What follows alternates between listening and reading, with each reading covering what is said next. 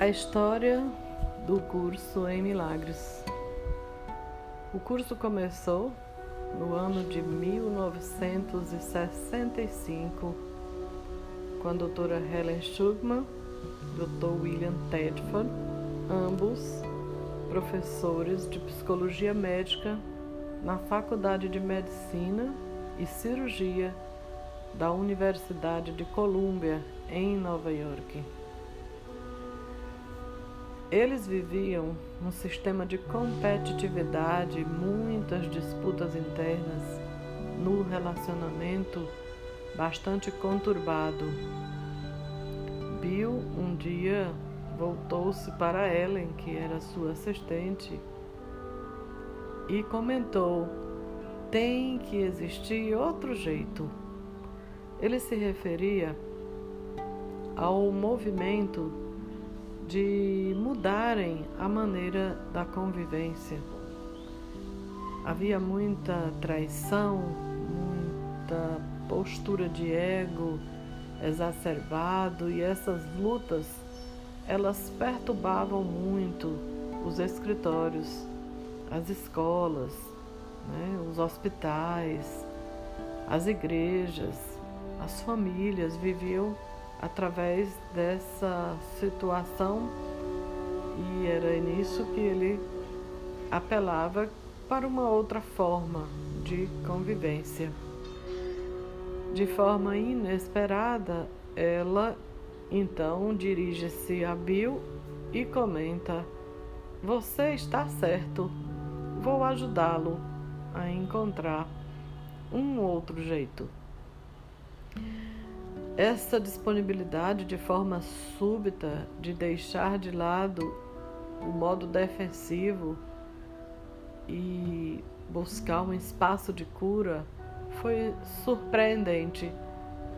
Até para Bill ouvir isso e eles tiveram então essa decisão de forma unificada em criar esse sistema que é um solo fértil, onde se produzem raízes profundas. Né? Então, em 21 de outubro de 65, enquanto ela registrava seus pensamentos em um caderno de notas, Helen ouviu: Este é um curso em milagres imaginando que se esteja de forma poética começando a ouvir um poema, ou que o compositor comece a ouvir as notas de uma canção. Era nesse formato, não era uma escrita de nenhuma forma automatizada. Nada dominava a mão de Ellen. Ela simplesmente escrevia era como se uma voz interior estivesse se conectando com ela. É, Ellen poderia interromper é, esse ditado interno, poderia fazer qualquer atividade, como atender um telefone ou cuidar de outros afazeres, e retornava à escrita como se nada tivesse provocado uma interrupção. Ellen tinha uma habilidade notável de fazer o registro e de deixar-se guiar pelo que chamamos um curso de amor, em um curso em milagres fluindo de maneira natural. Essas notas elas foram tomadas durante um período de sete anos e concluiu assim a escrita do curso em setembro de 1972. Com um texto de 721 páginas, ela explica os ensinamentos de todo o curso em milagres. O livro é composto de uma parte denominada Livro de Exercícios, constituído de 365 lições, que envolvem exercícios diários. Há também uma parte denominada Manual de Professores, com 94 páginas. Também recebeu panfletos da mesma forma, da mesma fonte do curso e é intitulado A Canção da Oração e Psicoterapia, Propósito, Processo e Prática. Ao todo, são aproximadamente meio milhão de palavras. Esse curso foi publicado em 22 de junho de 1976. Mais de 2 milhões de cópias já vendidas e está disponível em 25 idiomas diferentes. Inúmeras traduções foram adicionadas e estão em andamento. Depois da edição em inglês, a edição espanhola é a que mais é vendida. Uma das qualidades do curso é o livro de exercícios. As 365 lições diárias são concebidas e nos ajudam a romper com uma forma habitual de orientação pelo ego na maneira de ver o mundo. A regra é que todo curso de não haver mais do que uma lição por dia. Embora muitas vezes queiramos passar mais de um dia em alguma lição. Apenas a prática é exigida sem uma velocidade. No ano de 1973, ocorreu uma conferência patrocinada pela Spiritual Frontier Fellowship, que é a Irmandade da Fronteira Espiritual, onde Helen e Bill assistiram a uma palestra que foi denominada Misticismo por John Mundy. E naquela noite foi apresentado a eles tudo o que disseram sobre o livro inspirador. Em 1974, enquanto trabalhava na dissertação da relação entre psicologia e espiritualidade, o Dr. John Mundy escreveu uma referência do encontro anterior e sugeriu a Ellen que aquilo seria um convite para que ela concluísse a transcrição do que agora é chamado simplesmente de psicoterapia, que ela já tinha dado início, mas estava incompleto. Doutora Ellen então concordou e em abril de 75 manteve contato com o Dr. John Lund e explicou que tinha algo para ele. Ele não tinha ideia sobre o que ela estava falando, mas concordou de encontrar com ela e com Bill e mais outras pessoas, como o padre Benedict, como o Dr. Kennedy e em um apartamento de Ken, em Nova York. Eles ouviram né, toda a apresentação final desse projeto. A voz e a linguagem do curso, ao ser ouvido, você vai perceber que é de um indivíduo comum não foi escrito pelo ego, né? Você vai perceber que ele não é sobre o passado, o futuro ou eventos do mundo. Não há interesses pessoais, não há outro motivo além de nos ajudar a alcançar a paz interior. Portanto, alcançar uma forma de felicidade máxima. O curso é claro, é verdadeiro, é repleto de compaixão, de compreensão. Sua filosofia busca uma verdade através de argumentos. No curso, ao contrário, não existe argumentação, embora ele seja de forma lógica, consistente, o tempo inteiro apresenta provas para uma conexão com Deus. Ele nos leva à verdade do ser. A voz no curso é Jesus, ou o Espírito Santo, ou sua voz no seu interior. É o seu ser, o meu ser, o nosso ser, um ser, Deus, Cristo. Ele vem de uma mente curada, uma mente que todos nós temos na nossa própria mente certa. Ele diz: É a tua voz que escuta quando ele te fala.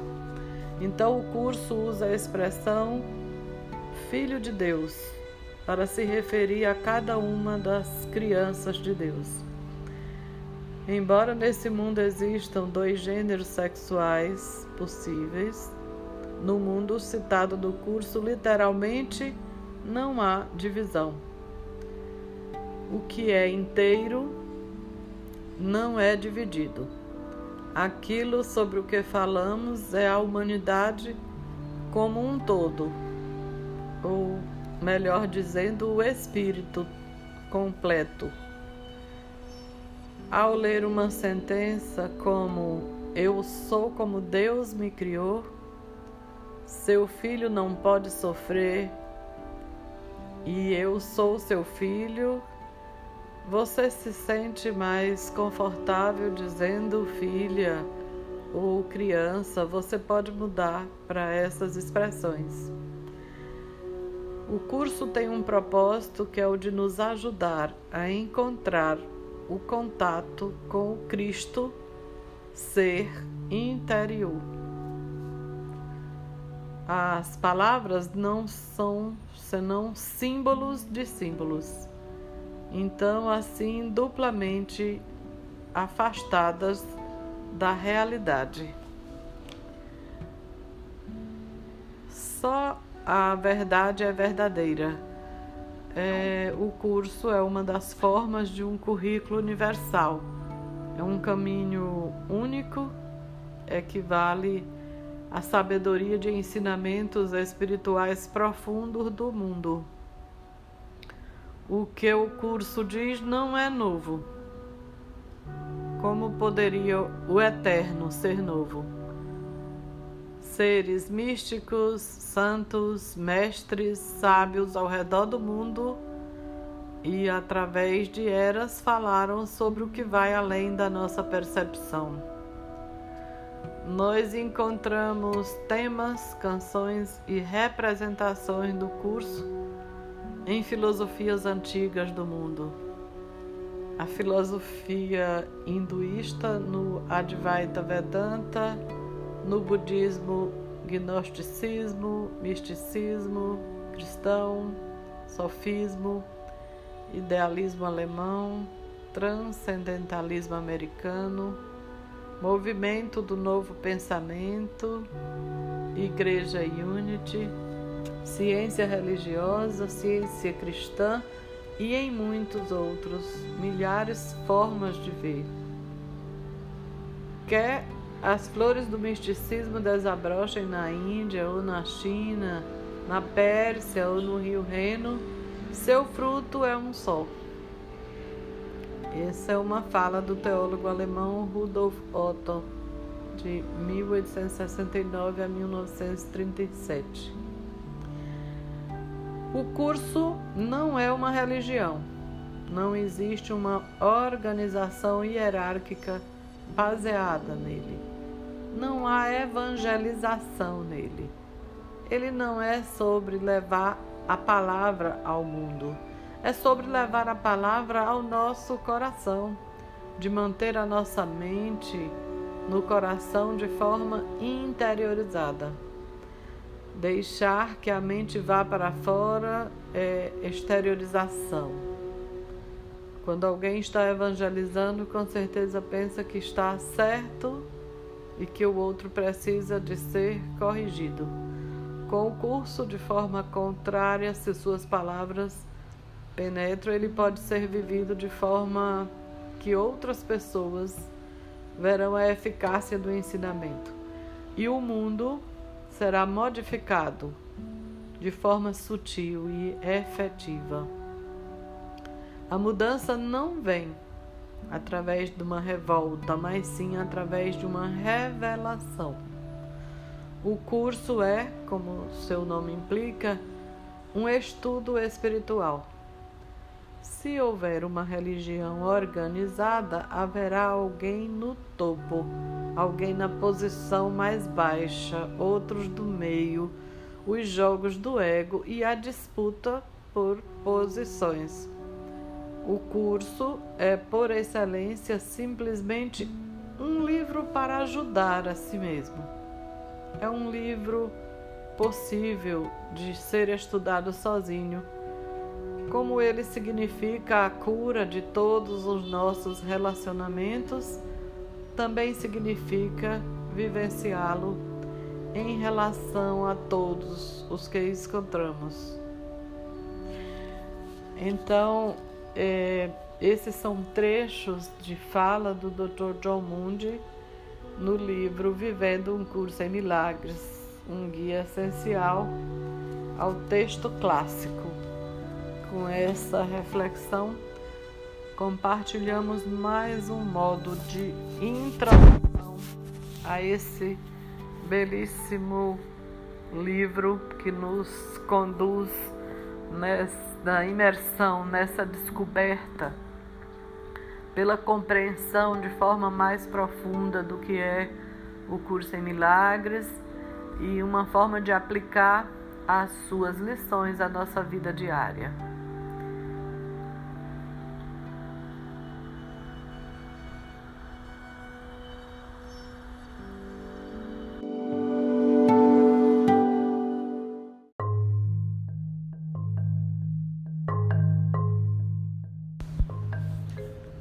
Curso em milagres.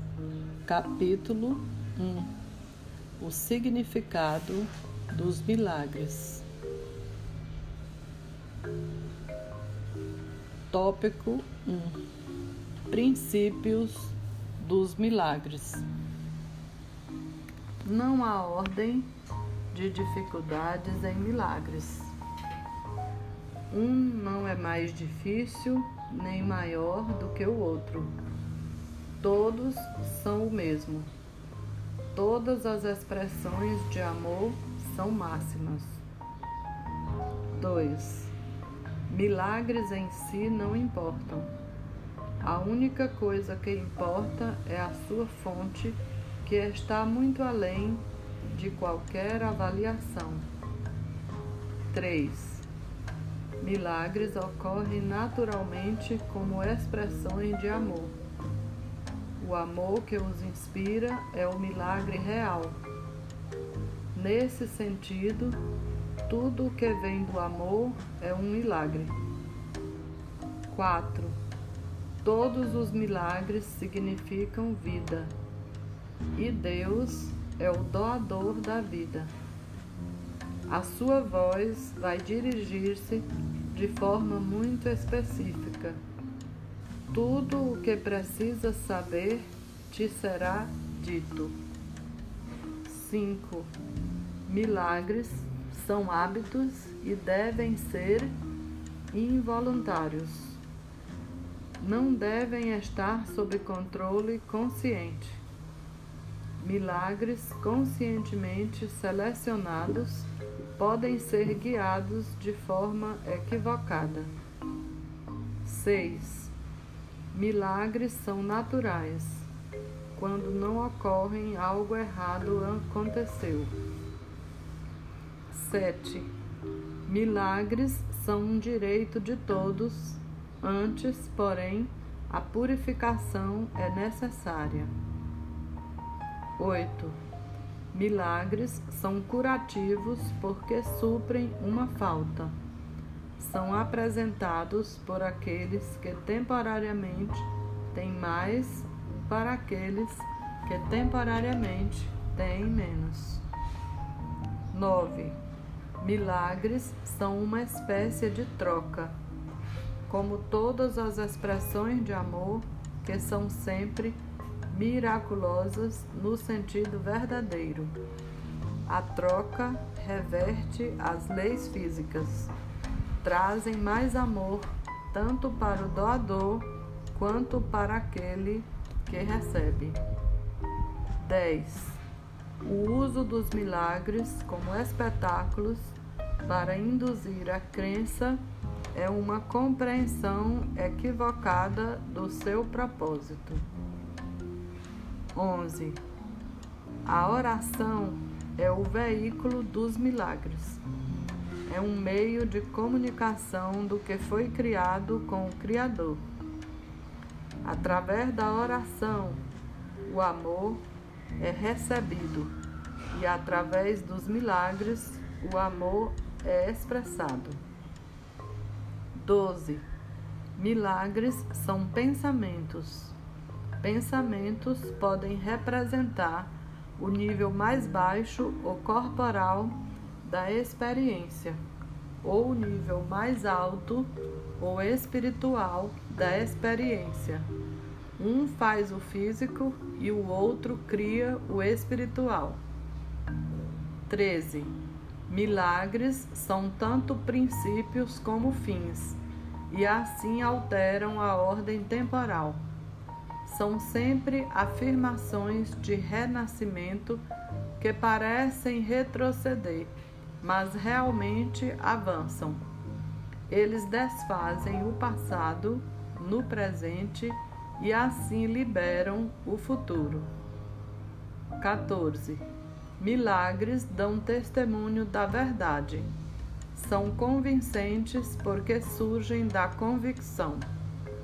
Sem convicção, deterioram-se em mágica, que não faz uso da mente e é, portanto, destrutiva, ou melhor, é o uso não criativo da mente. 15. Cada dia deve ser devotado aos milagres. O propósito do tempo é fazer com que sejas capaz de aprender como usá-lo construtivamente. É, portanto, um instrumento de ensino e um meio para um fim. O tempo cessará quando não for mais útil para facilitar o aprendizado. 16. Milagres são instrumentos de ensino para demonstrar que dar é tão bem-aventurado quanto receber.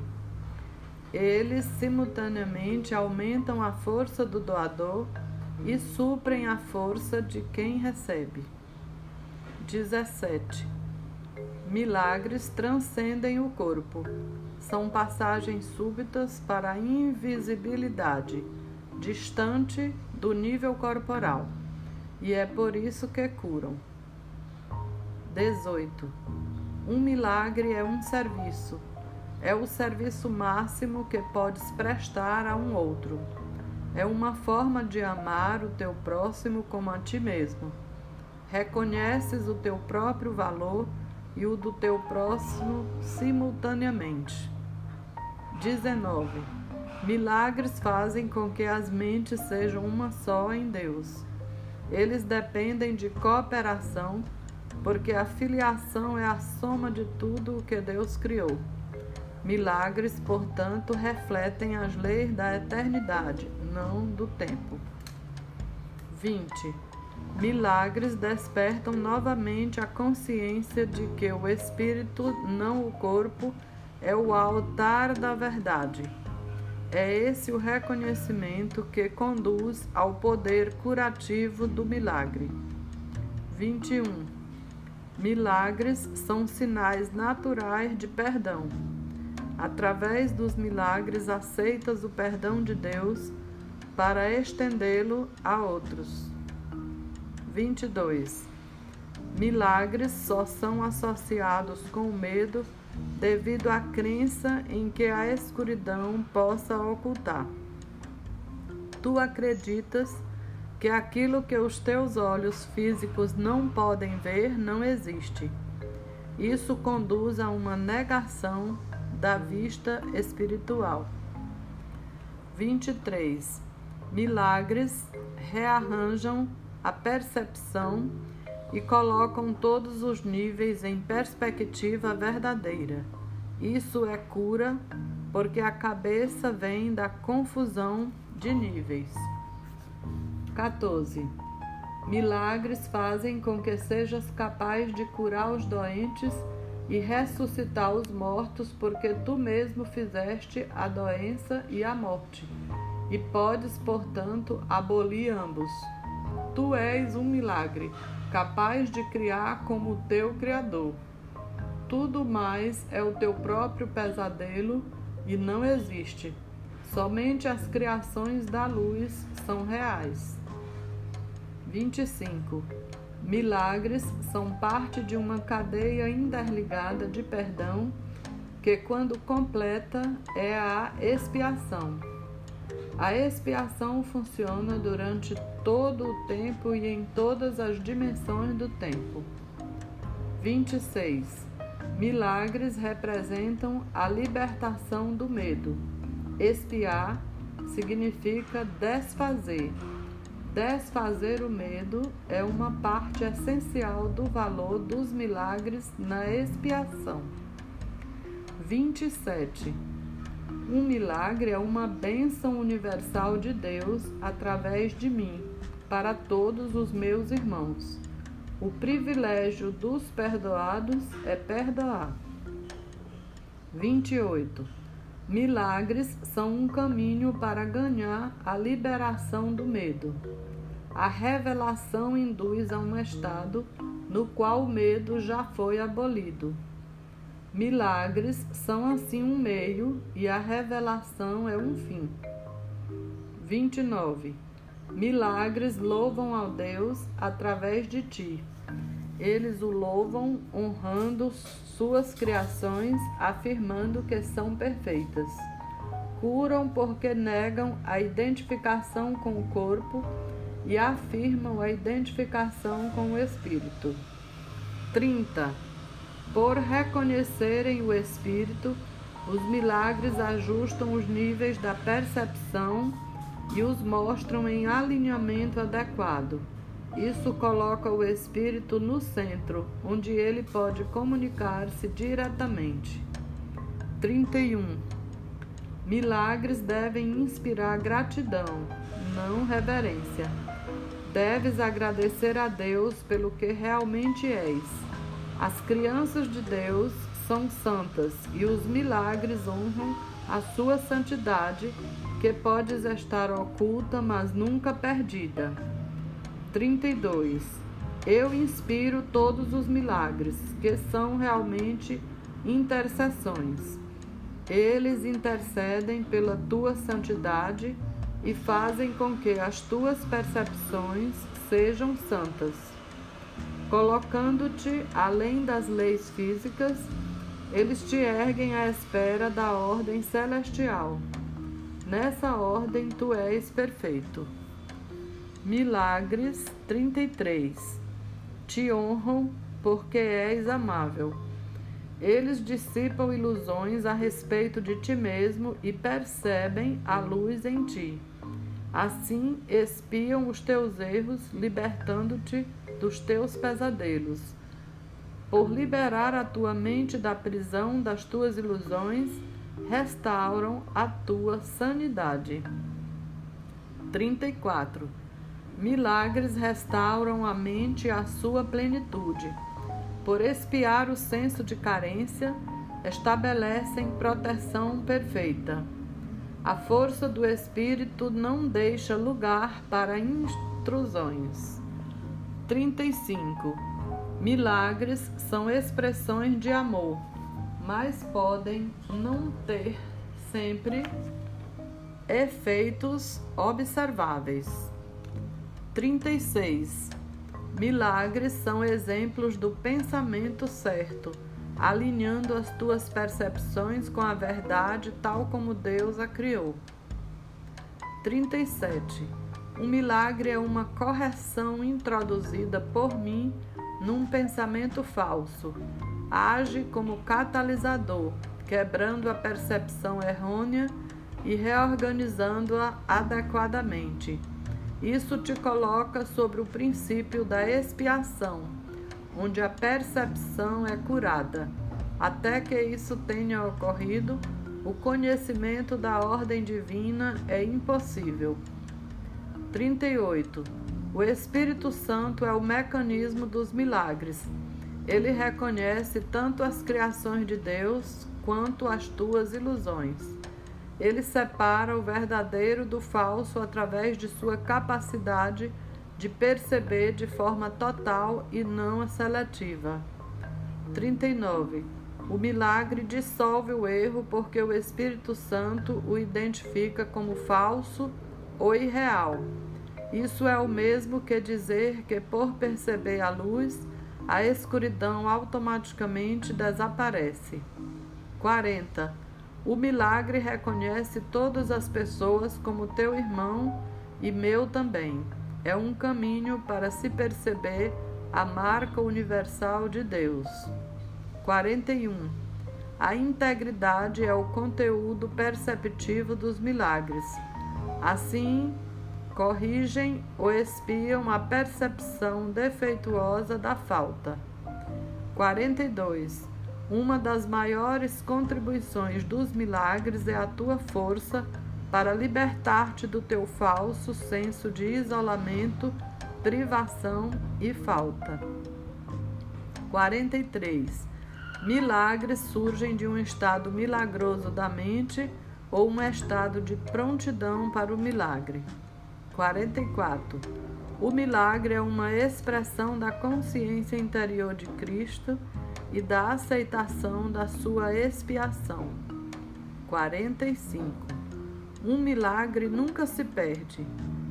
Pode tocar muitas pessoas que nem mesmo encontraste e produzir mudanças nunca sonhadas em situações das quais nem mesmo estás ciente. 46. O Espírito Santo é o mais elevado veículo de comunicação. Milagres não envolvem esse tipo de comunicação porque são instrumentos temporários de comunicação. Quando retornas à tua forma original de comunicação com Deus, por revelação direta, a necessidade de milagres acaba. 47. O milagre é um instrumento de aprendizado que faz com que a necessidade de tempo diminua. Ele estabelece um intervalo temporal fora do padrão, que não está sujeito às leis usuais do tempo. Nesse sentido, ele é intemporal. 48. O milagre é o único instrumento à tua disposição imediata para controlar o tempo. Só a revelação o transcende, não sendo absolutamente nada a ver com o tempo. 49.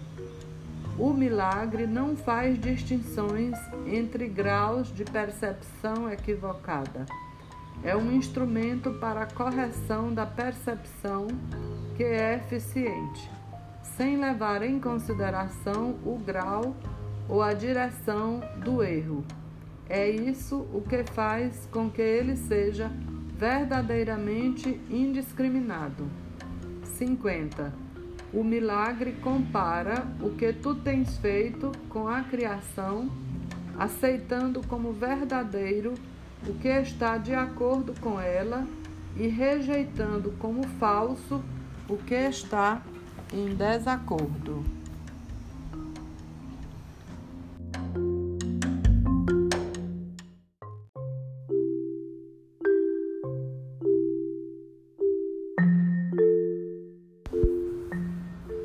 Um curso em milagre, livro de exercícios, parte 1, lição 1.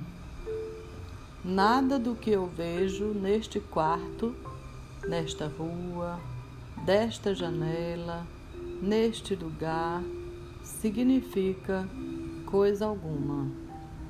1. Um, agora, olha vagarosamente à tua volta e pratica aplicando essa ideia de modo muito específico a qualquer coisa que vejas.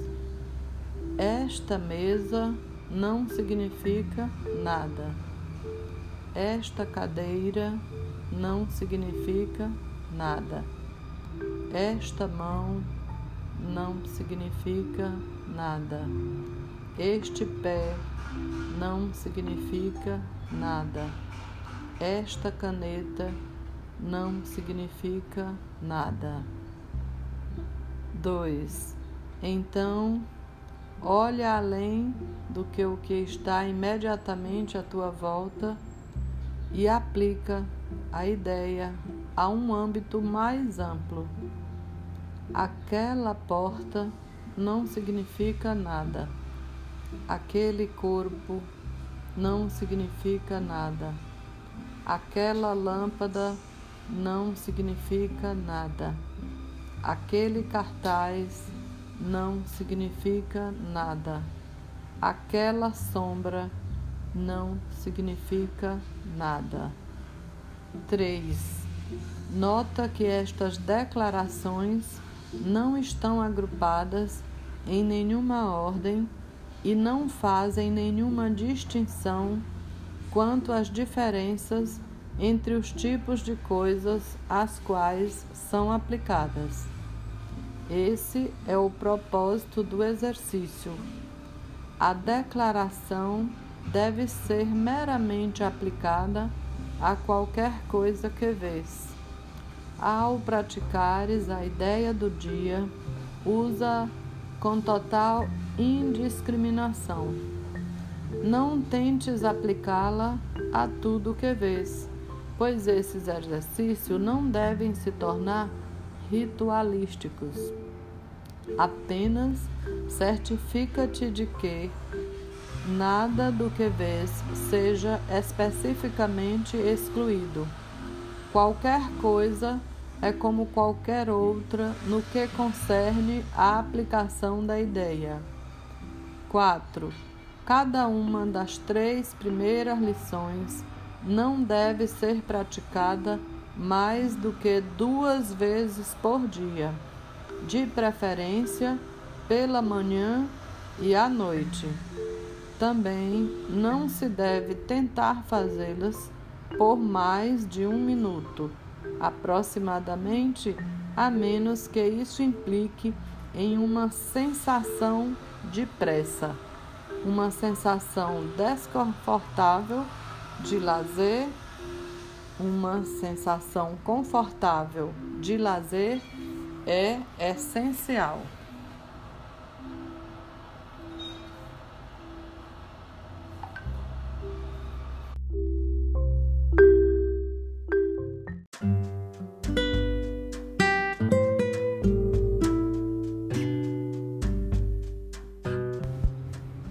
Um curso em milagres livro texto, capítulo 1, tópico 2: Revelação, tempo e milagres. 1. A revelação induz a suspensão completa, porém temporária, da dúvida e do medo. Reflete a forma original de comunicação entre Deus e as suas criações, envolvendo o sentido extremamente pessoal da criação. Às vezes, buscado em relacionamentos físicos, a intimidade física não é capaz de consegui-la. Milagres, todavia, são genuinamente interpessoais e resultam em verdadeira intimidade com os outros. A revelação te une diretamente a Deus. Milagres te unem diretamente ao teu irmão. Nenhum dos dois emana da consciência, mas ambos são lá experimentados. A consciência é o estado que induz a ação, embora não a inspire. Tu és livre para acreditar no que escolheres, e o que fazes atesta o que acreditas. 2. A revelação é intensamente pessoal e não pode ser traduzida de forma significativa. É por isso que qualquer tentativa de descrevê-la com palavras é impossível. A revelação só induz a experiência. Milagres, por outro lado, induzem a ação. Eles são mais úteis agora, devido à sua natureza interpessoal. Nessa fase do aprendizado, é importante trabalhar com milagres, porque a libertação do medo não pode ser imposta a ti. A revelação é literalmente indizível, porque é uma experiência de amor indizível. 3. A reverência deve ser reservada para a revelação, a qual pode ser aplicada correta e perfeitamente. Ela não é apropriada para milagres, porque o estado de reverência é pleno de adoração, implicando que alguém de, de ordem menor se encontra diante do seu Criador. Tu és uma criação perfeita e deves experimentar reverência somente na presença do Criador da perfeição. O milagre é, portanto, um sinal de amor entre iguais. Iguais não devem reverenciar um ao outro, pois a reverência implica desigualdade. É, portanto, uma reação inadequada a mim. Um irmão mais velho tem direito ao respeito por sua maior experiência e à obediência por sua maior sabedoria. Ele também tem direito ao amor porque é um irmão, e à devoção se é devotado. É somente a minha devoção que me dá direito à tua. Não há nada em mim que tu não possas atingir. Eu nada tenho que não venha de Deus. A diferença entre nós agora é que eu não tenho nada mais. Isso me deixa em um estado que em ti é apenas potencial. Ninguém vem ao Pai senão por mim.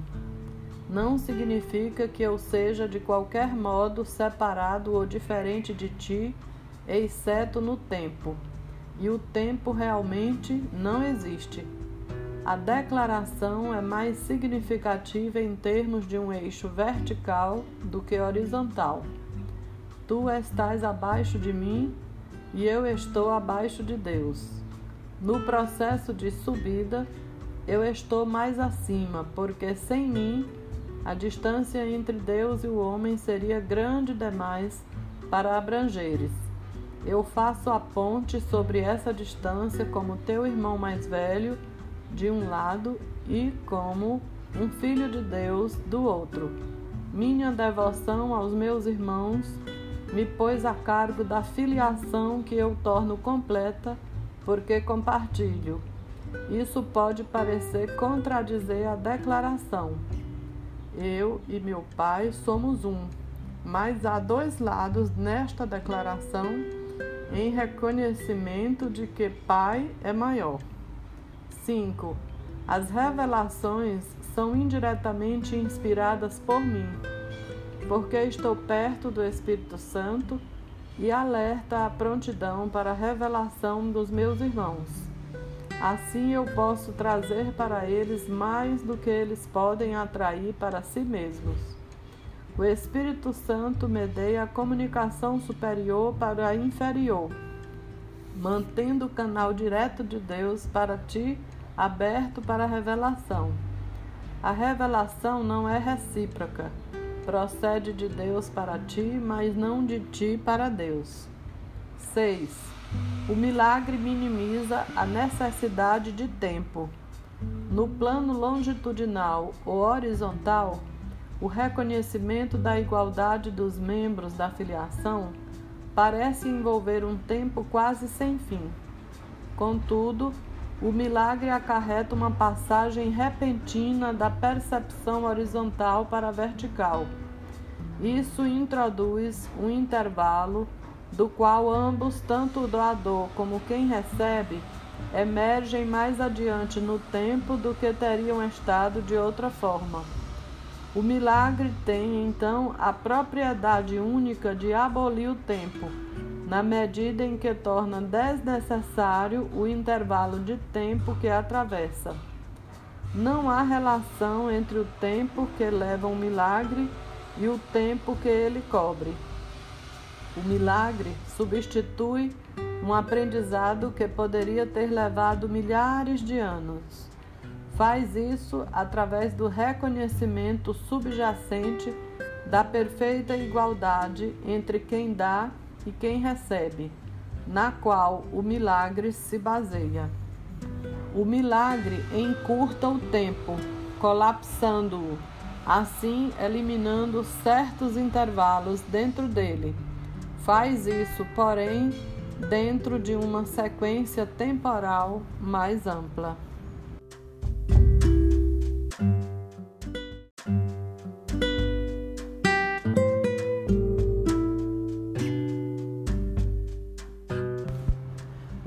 Curso em milagre. Livro de exercícios. Parte 1, lição 2.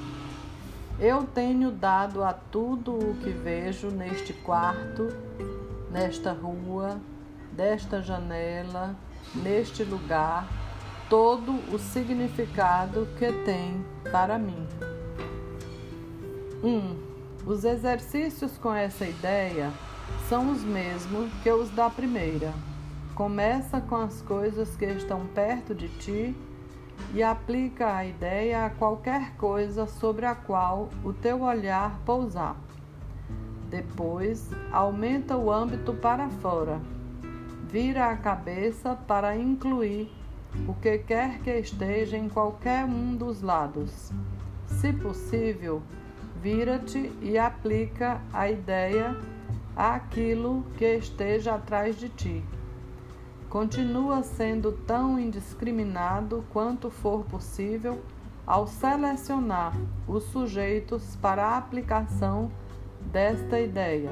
Não te encontres em nada em particular e não tentes incluir tudo o que vês em uma determinada área ou introduzirás tensão. 2 meramente dá uma olhada com naturalidade e razoável rapidez à tua volta, tentando evitar qualquer seleção por tamanho, brilho, cor, material ou relativa importância para ti. Considera os sujeitos simplesmente como os vires. Tenta aplicar o exercício com igual facilidade a um corpo ou a um botão, a uma mosca ou ao chão, a um braço ou a uma maçã. O único critério para a aplicação da ideia a qualquer coisa é meramente que os teus olhos a tenham tocado. Não tentes incluir coisa alguma em particular, mas certifica-te de que nada seja especificamente excluído.